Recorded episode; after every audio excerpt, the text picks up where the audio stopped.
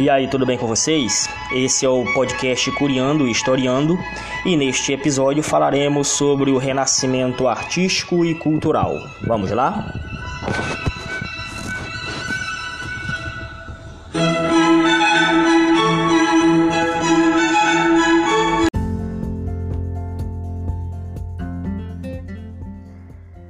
Vimos ao longo toda a Idade Média que as pessoas tinham status determinado, fixo na hierarquia das sociedades da Europa. Servo ou senhor, vassalo ou suzerano, mestre ou aprendiz. Cada qual ocupava uma posição determinada e rígida na estrutura social. Contudo, essa estrutura começa a ruir, começa a se modificar lentamente, foi um processo de longa duração, que teve seu início no século XV, ou seja, a partir dos anos 1400. E alguns laços dessa estrutura social rígida foram se afrouxando aos poucos, abrindo espaço para que o indivíduo pudesse manifestar suas potencialidades e isso se contrapunha de maneira feroz à antiga mentalidade medieval predominante, em que as pessoas eram vistas coletivamente inseridas no mundo cristão. Foi justamente nesse momento, a partir do século XV, que muitos pensadores buscavam explicações racionais para suas diversas perguntas, respostas para os fenômenos que circundavam as pessoas. Esses pensadores não se contentavam em permanecer apenas com as respostas orientadas pela Igreja Católica. Essa maneira de ver a realidade diminuiu a ênfase no mundo de Deus, o chamado teocentrismo, e valorizou as questões do ser humano, o antropocentrismo, ou seja, o ser humano passaria a ser o centro da existência humana.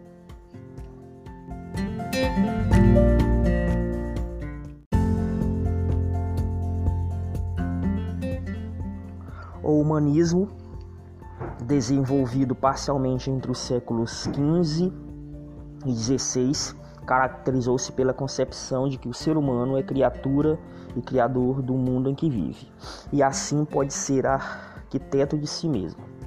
Um exemplo significativo da concepção humanista pode ser encontrado no livro Discurso sobre a Dignidade do Homem, do pensador italiano Giovanni della Mirandola que viveu entre 1463 e 1494. No livro, o autor argumenta que Deus criou o homem conferindo-lhe a liberdade de construir a si mesmo. Por isso, desde o nascimento, o ser humano não tem uma natureza definida ou um destino pré-determinado. Ele pode ser juiz e artesão supremo de sua vida, modelando-se na obra que ele próprio escolheu ser. Dessa forma, tanto poderá degenerar em um ser bestial quanto ascender às realidades sublimes.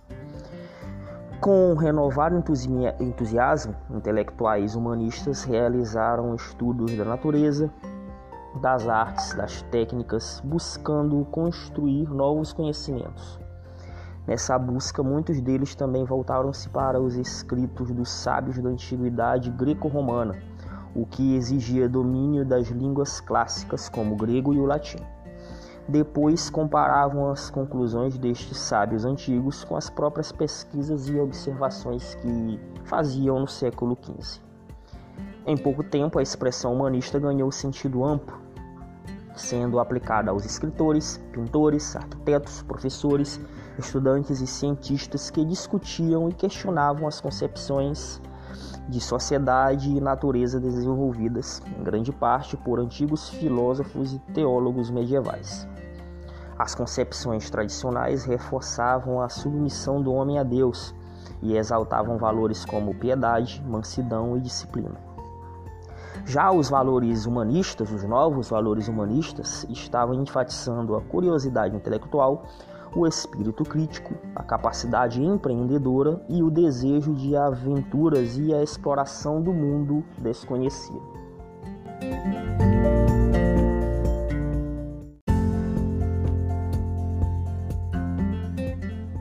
É justamente nesse contexto histórico e sob inspiração direta do humanismo que se desenvolveu entre os séculos XV e XVI, um movimento cultural urbano que atingiu principalmente as pessoas mais ricas e com prestígio social de cidades europeias, sobretudo cidades italianas como Florença, Veneza, Roma.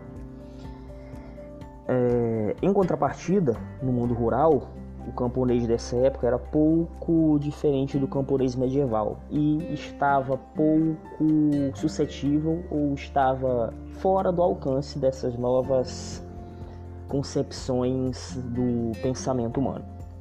O movimento ficou conhecido como Renascimento ou Renascença.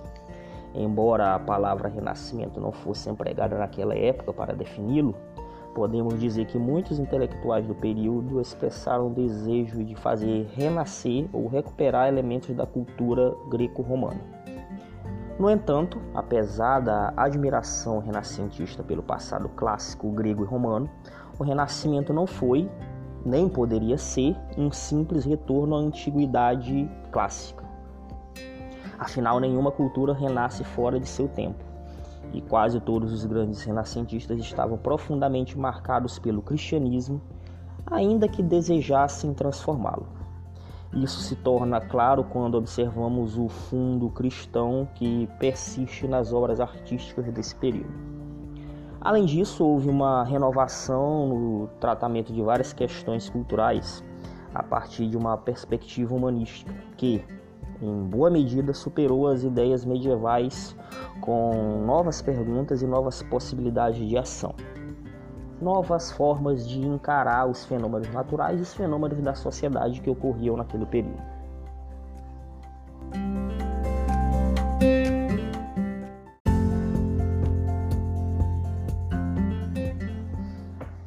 Historiadores costumam dizer que as obras renascentistas têm algumas características comuns, sobretudo nas artes plásticas.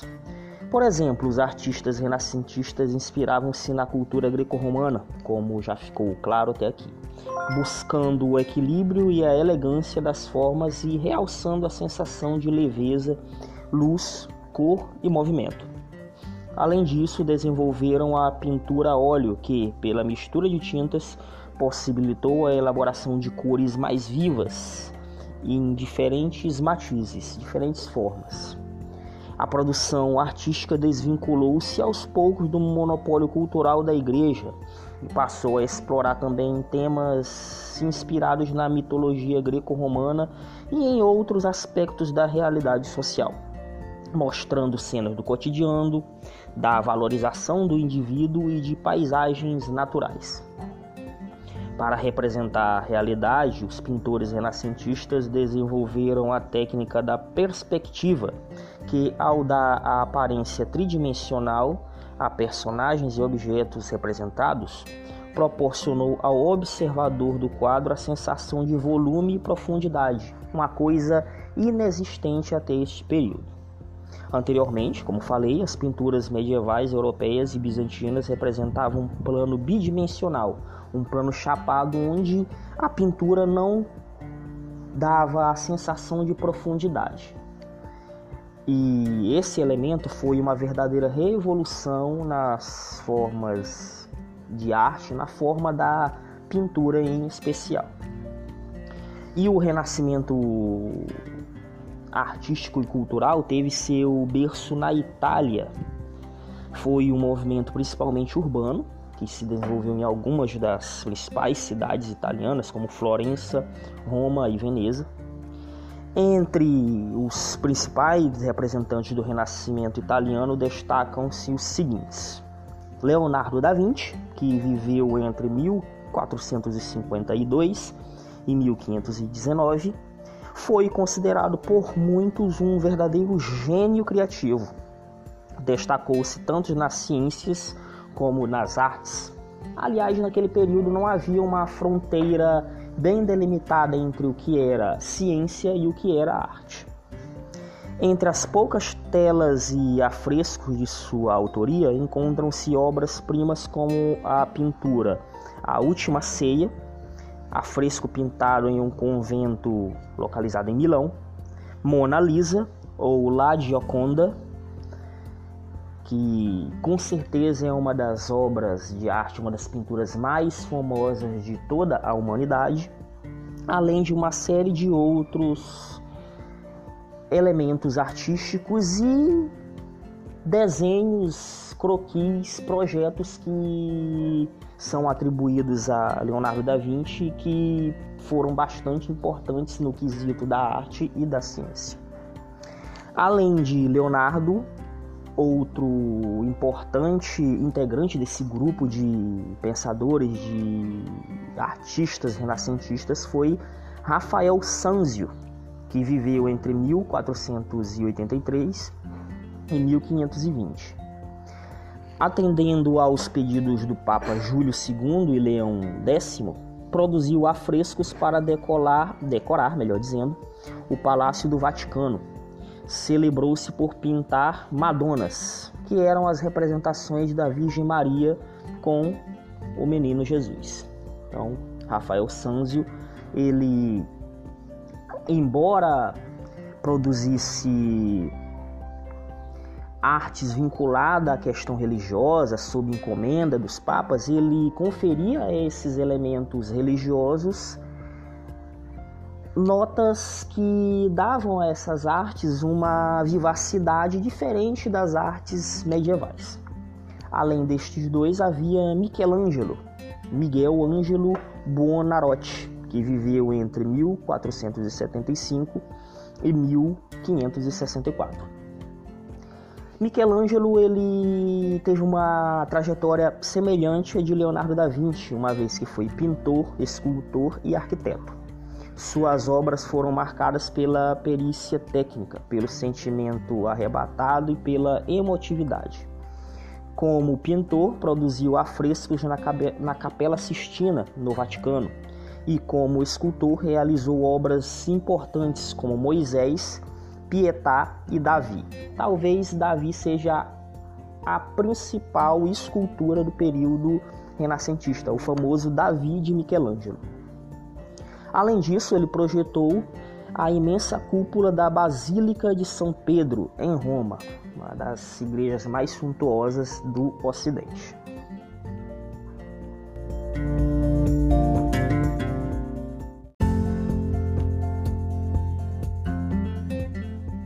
Naturalmente, todo esse pensamento, todo esse movimento renascentista começou a se espalhar por algumas partes da Europa, pelo menos por aquelas regiões que tinham certo desenvolvimento econômico e social. Na França, por exemplo, o escritor François Rabelais, em, seu, em suas obras, criticou de forma satírica a religiosidade medieval. Seus livros mais conhecidos, os livros de Rabelais, foram Gargantua e Pantagruel. Já na Inglaterra, o poeta e dramaturgo William Shakespeare notabilizou-se por suas peças teatrais. Entre suas obras destacam-se Ricardo II, O Sonho de uma Noite de Verão, O Mercador de Veneza, Romeu e Julieta, Macbeth e Hamlet. Na Espanha, o escritor Miguel de Cervantes criou Dom Quixote de la Mancha, uma sátira às ideias, às concepções da cavalaria medievais.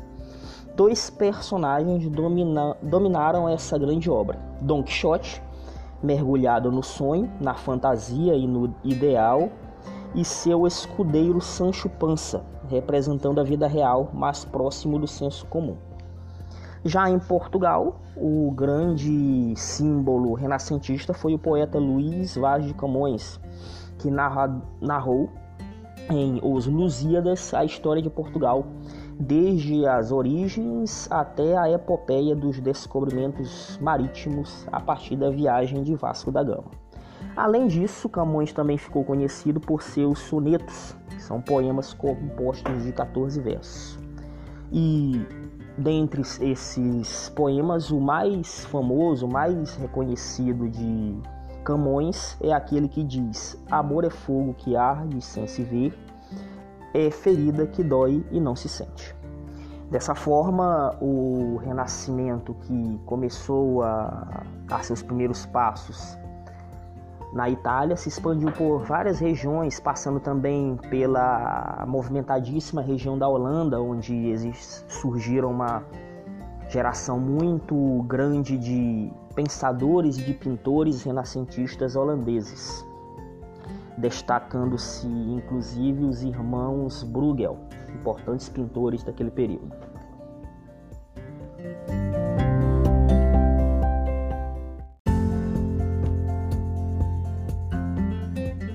No período renascentista houve mudanças na qualidade e na quantidade da produção cultural. Entre os fatores que influenciaram essas transformações destacam-se o desenvolvimento da imprensa e a ação dos mecenas. Mecenas eram aqueles indivíduos que financiavam os artistas, pagando-lhes e encomendando suas produções artísticas. O alemão Johann Gutenberg desenvolveu no início do século XV o processo de impressão com tipos móveis de metal, o que representou um grande passo para a divulgação do conhecimento em maior escala. Em pouco tempo surgiram vários impressos, vários livros impressos, impressos como o inglês William Caxton e o italiano Aldo Nuccio, que publicaram diversas obras. Calcula-se que no início do século XVI já havia mais de 100 tipografias, mais de 100 gráficas espalhadas pela Europa que produziram cerca de 9 milhões de exemplares de 40 mil títulos diferentes. Algumas pessoas de grandes posses estimularam e patrocinaram o trabalho de artistas intelectuais daquele período. Entre essas pessoas encontravam-se os ricos comerciantes, banqueiros, monarcas e papas. São exemplos de mecenas a família Médici de Florença e a família Sforza de Milão. A expressão mecenas deriva do nome de um rico cidadão da Roma antiga. Ele ficou conhecido por conceder proteção e apoio financeiro a diversos artistas e intelectuais. De seu nome também surgiu o termo mecenato, que designa essa atividade de proteção dos artistas e dos intelectuais. E claro, esse movimento ele não ficou restrito no campo das artes e da literatura. Ao longo dos séculos XV e XVI, a ciência europeia passou por um impulso renovador. E como eu falei no início, início desse episódio, não havia uma fronteira bem definida entre arte e ciência. Na época, os pesquisadores que valorizavam a razão e a experimentação procuraram estudar aspectos da natureza e da sociedade sobre novas perspectivas.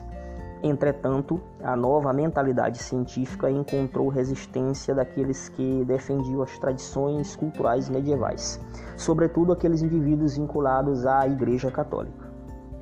É nesse contexto que surgem as primeiras teorias que buscavam transformar o modo como os seres humanos se viam no mundo e como eram interpretados os fenômenos naturais. Uma dessas novas teorias foi a heliocêntrica, uma das mais brilhantes teorias científicas dessa época, o heliocentrismo, segundo a qual a Terra e os demais planetas movimentam-se em torno do Sol, foi desenvolvida pelo italiano Nicolau Copérnico, sacerdote católico e cientista nas horas vagas.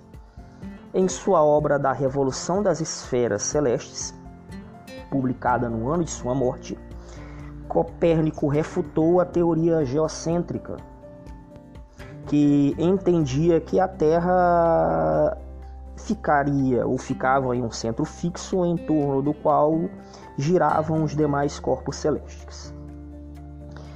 E a teoria heliocêntrica provocou a reação das pessoas, especialmente das pessoas mais tradicionalistas, como falei, vinculadas à Igreja Católica. A teoria heliocêntrica contrariava trechos da Bíblia que indicavam o movimento do Sol em volta da Terra. Examinando posteriormente a teoria de Copérnico, cientistas como Johann Kepler e Galileu Galilei passaram a defendê-la.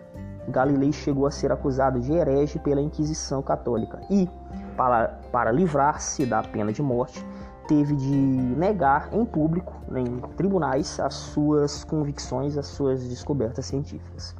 De modo que o movimento renascentista foi um amplo processo que envolveu, que congregava pesquisadores. Naturalmente, não era um movimento organizado, não havia a, a, a reunião desses indivíduos, mas se tornou um movimento porque eram vários indivíduos, vários pensadores tentando descobrir novas formas de interpretar a realidade e também pensadores que interpretavam essa realidade através de novas formas, de novas formas artísticas, de novas formas estéticas que de alguma forma buscavam a sua inspiração no passado clássico grego e romano.